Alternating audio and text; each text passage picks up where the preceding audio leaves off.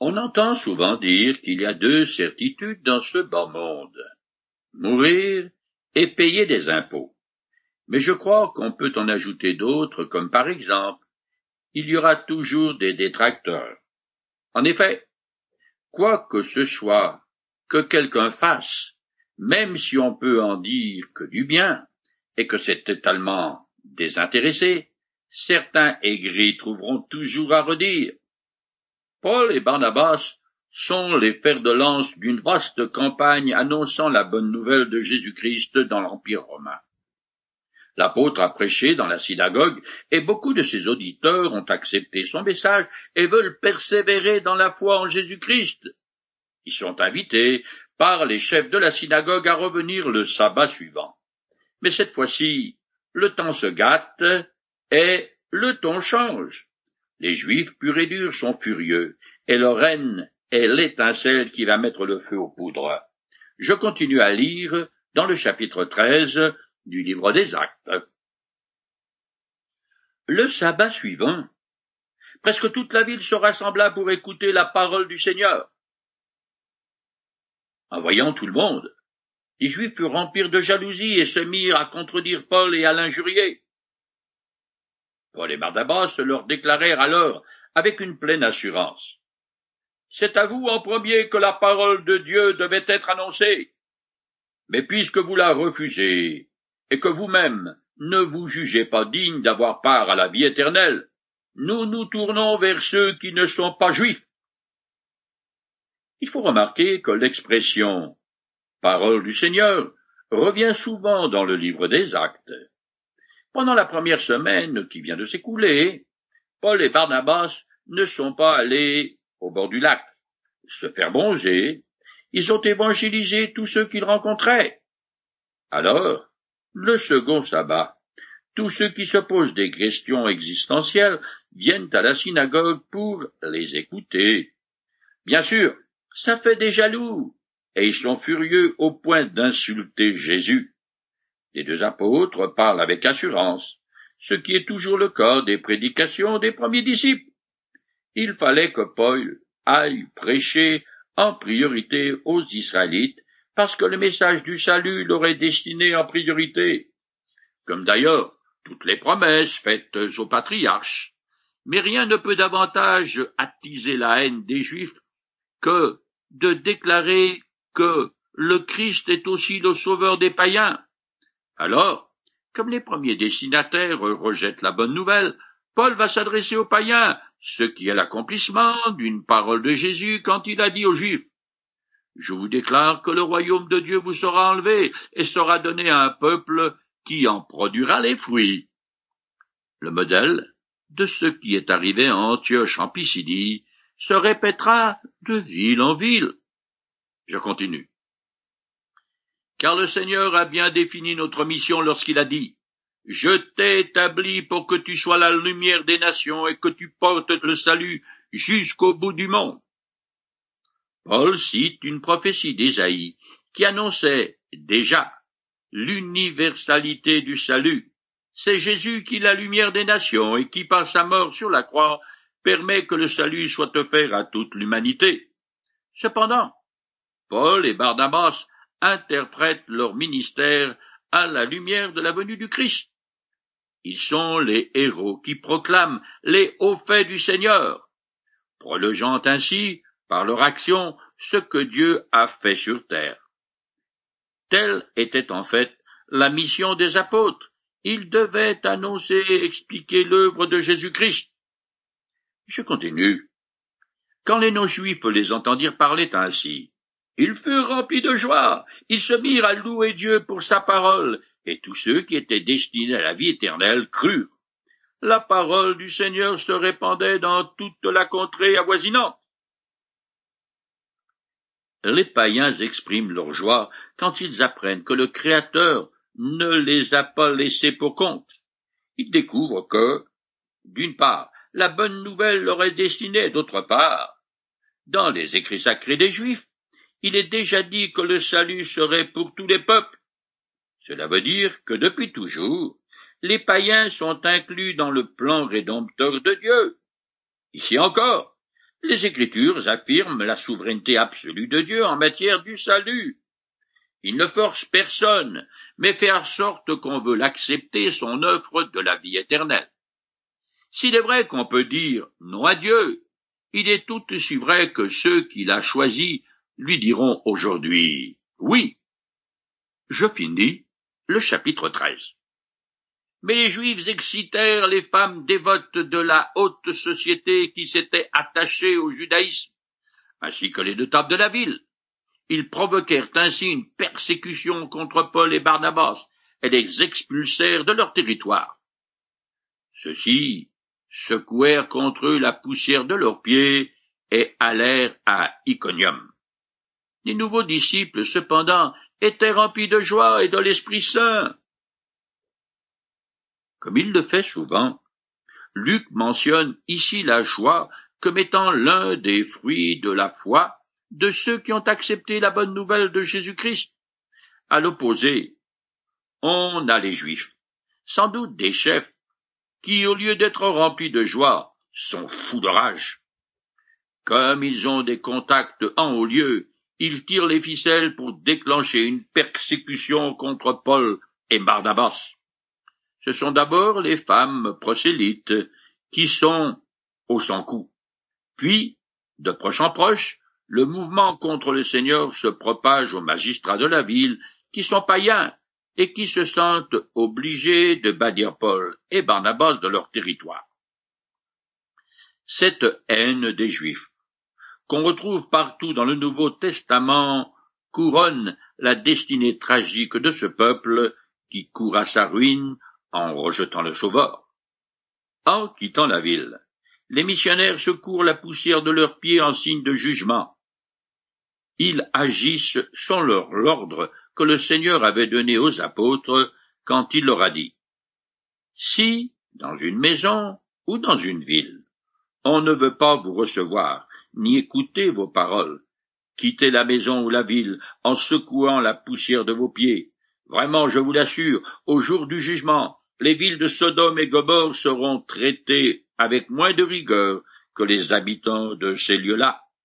Voici, je vous envoie comme des brebis au milieu des loups. Soyez prudents comme des serpents et innocents comme des colombes. Les deux hommes partent donc et se rendent à Iconium qui se trouve à 80 kilomètres au sud-est d'Antioche. Soit dit en passant, pour la petite histoire, que les habitants de la ville Nicodium étaient en majorité phrygiens. Ce sont eux qui portaient ce fameux bonnet qui fut un symbole de la Révolution française. Ceci nous amène à reculer dans le temps et à parler des Gaulois, parce qu'il va en être question dans le chapitre suivant. En effet, c'est en Galatie, l'une des régions qu'ils habitaient, que Paul et Barnabas vont vraiment se rendre. Les Gaulois faisaient partie des Celtes, un peuple guerrier qui mit à sac la ville de Rome au quatrième siècle avant Jésus-Christ. Mais que faisait-il en Asie mineure? C'est sur l'invitation d'un roi de cette partie du monde qui voulait leur aide dans une guerre civile régionale qu'ils se sont retrouvés dans cette contrée qui a pris alors le nom de Galatie. Un écrivain de l'époque décrit des Gaulois comme francs, impétueux, impressionnables, très intelligents, attachés aux apparences et extrêmement inconstants à cause de leur grande vanité. On croirait entendre une description des Français par un étranger de passage à Paris, car au deuxième siècle avant Jésus-Christ que la Galatie, aujourd'hui en Turquie, est devenue province romaine. En arrivant maintenant au chapitre 14, que je commence à lire, à Iconius, Paul et Barnabas se rendirent aussi à la synagogue des Juifs, et y parlèrent de telle sorte que beaucoup de Juifs et de non-Juifs devinrent croyants. Mais les Juifs qui avaient refusé de croire chez les non-croyants de l'hostilité et de la malveillance à l'égard des frères. Néanmoins, Paul et Barnabas prolongèrent leur séjour dans cette ville. Ils parlaient avec assurance, ils étaient confiants dans le Seigneur, et celui-ci confirmait la vérité du message de sa grâce en leur donnant d'accomplir des signes miraculeux et des prodiges. La population de la ville se partagea en deux camps. Les uns prenaient parti pour les Juifs, les autres pour les apôtres. Comme d'habitude, les deux apôtres s'adressent d'abord à ceux qui fréquentent la synagogue. Les miracles que font les apôtres sont le sceau de Dieu et la légitimation de leur message. Ce paragraphe est pratiquement un remake de l'incident précédent dans la ville d'Antioche. Beaucoup mettent leur foi en Jésus-Christ, ce qui fait des jaloux, qui déclenche une persécution qui, cette fois encore, va finalement réussir à chasser Paul et Silas hors de la ville. Il est aussi intéressant de remarquer qu'ils font beaucoup de miracles et malgré toute une partie importante de la ville se dresse contre eux. Cette contestation me fait dire ou répéter que les prodiges ne font que confirmer la parole de la grâce de Dieu et la foi de ceux qui croient. Mais à eux seuls, les guérisons et les miracles ne convainquent personne. Aujourd'hui, quelqu'un qui tiendrait de Dieu le pouvoir de guérir se ferait énormément d'ennemis, à commencer par tous ceux qui vivent du malheur d'autrui et de leur maladie, et l'économie du pays s'effondrerait. Je continue. Les non-juifs et les juifs, avec leurs chefs, s'apprêtaient à maltraiter les apôtres et à les tuer à coups de pierre. Mais ceux-ci, dès qu'ils en furent informés, cherchèrent refuge dans les villes de Lacanoï, Lystre, d'Herbe et les environs. Là aussi, ils annoncèrent l'Évangile. De nos jours, de plus en plus de gens qui, apparemment, s'ennuient à mourir, recherchent des sensations fortes. Mais je ne sais pas s'ils auraient aimé être dans les sandales de Paul et Barnabas, car le moins qu'on puisse dire est que leur vie n'est pas un long fleuve tranquille. Ils ne sont jamais sûrs s'ils verront un autre jour. Leur message, qui pourtant prône la réconciliation des hommes avec leur Créateur, provoque des réactions terroristes, des émeutes et des guet-apens avec tentatives de meurtre. C'est quand même surprenant. En tout cas, Paul et Barnabas sont obligés de battre en retraite, et selon l'ordre que Jésus avait donné à ses disciples, ils s'enfuient jusqu'à Lystre, qui est relativement proche d'Iconium, soit à vingt kilomètres, soit à trente, selon sa localisation qui est incertaine. Je continue. À Lystre se trouvait un homme paralysé des pieds, infirme de naissance. Il n'avait jamais pu marcher. Il écoutait la parole de Paul. L'apôtre fixa les yeux sur lui, et, voyant qu'ils avaient la foi pour être sauvés, il lui commanda d'une voix forte. Lève-toi et tiens-toi droit sur tes pieds. D'un bond, il fut debout, et se mit à marcher. L'Istre ne comptait pas de synagogue.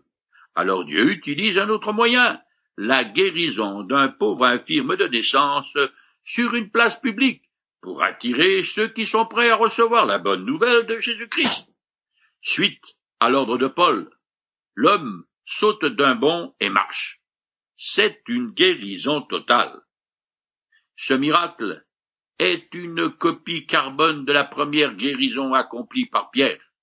Il prouve bien que ces deux hommes sont autant apôtres l'un que l'autre. Je continue.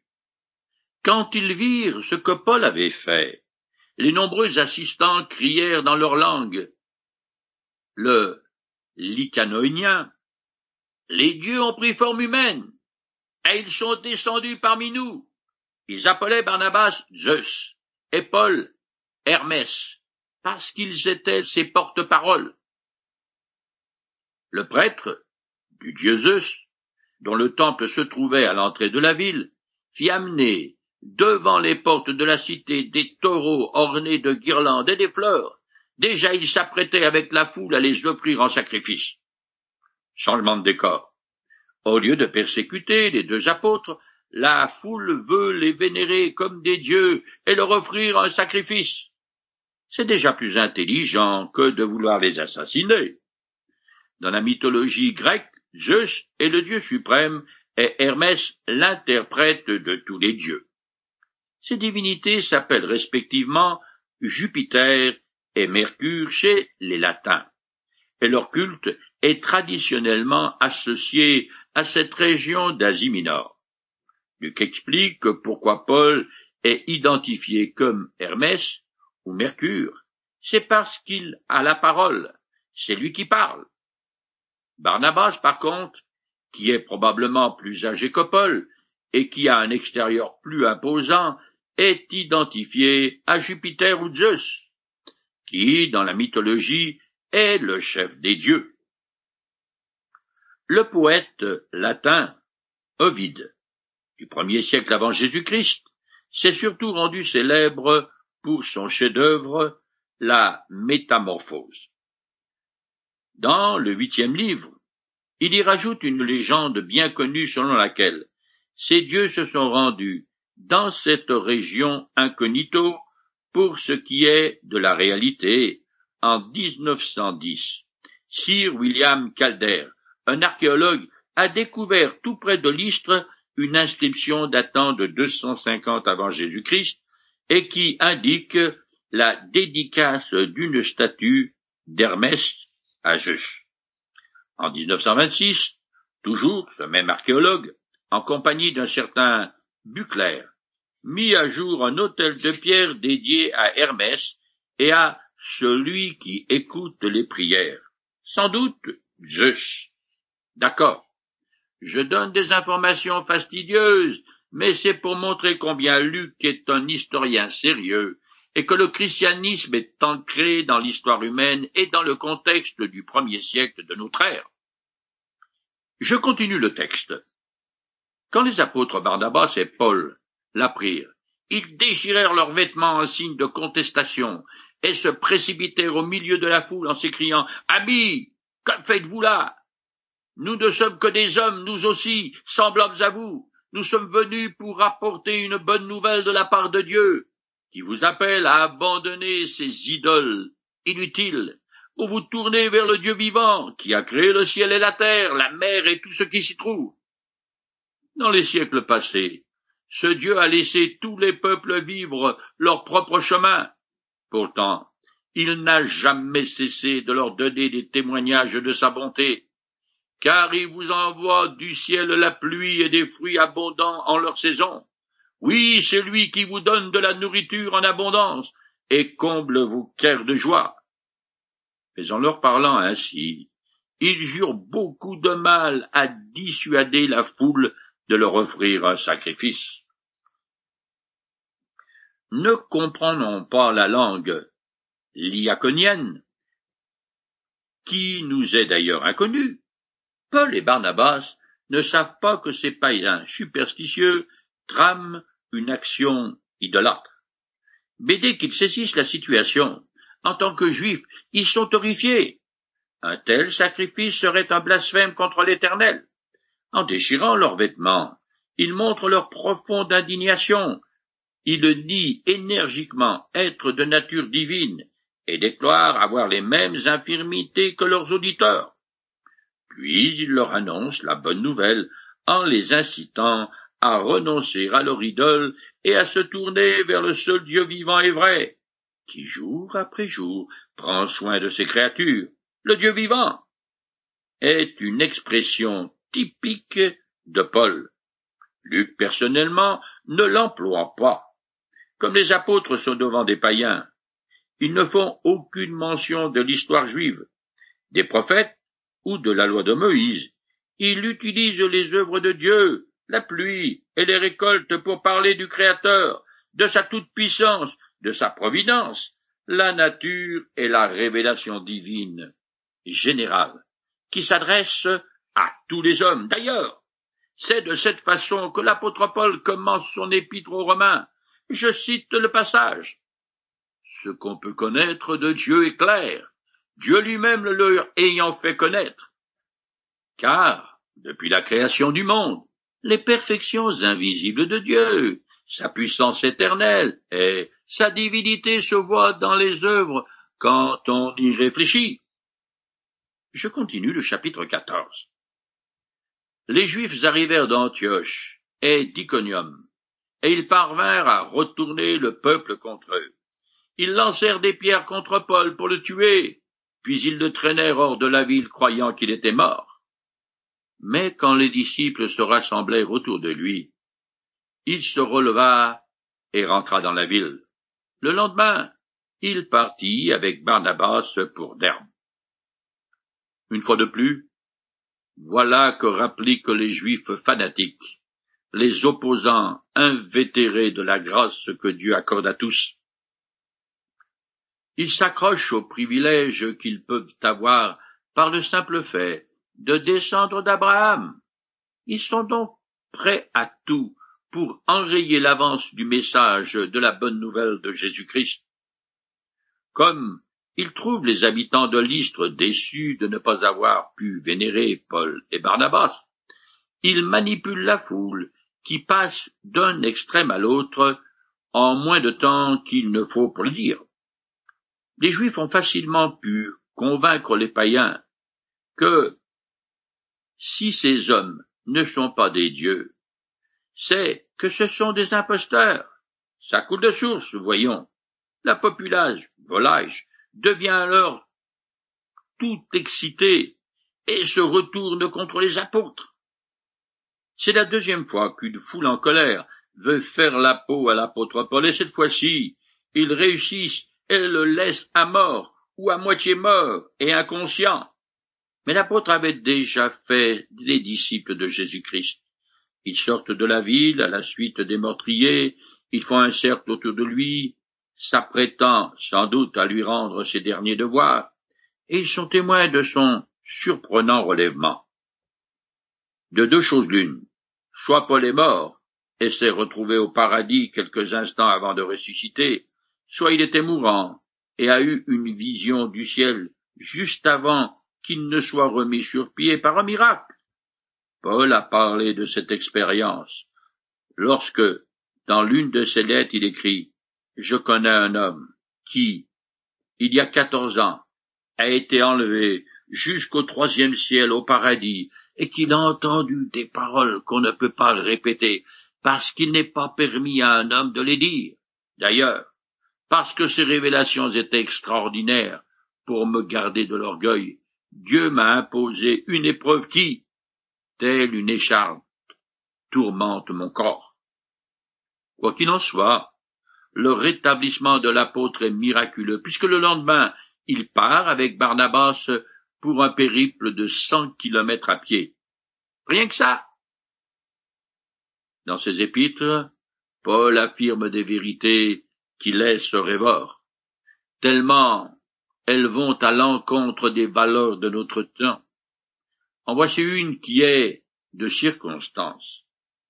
Mon ardent désir et mon espérance, c'est que maintenant, comme toujours, Christ soit exalté dans mon corps, soit par ma vie, soit par ma mort, car pour moi, Christ est ma vie, et la mort m'est un gain.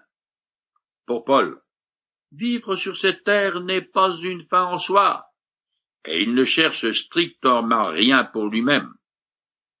À ce qu'on peut savoir de lui, il n'a jamais été marié, nu d'enfant.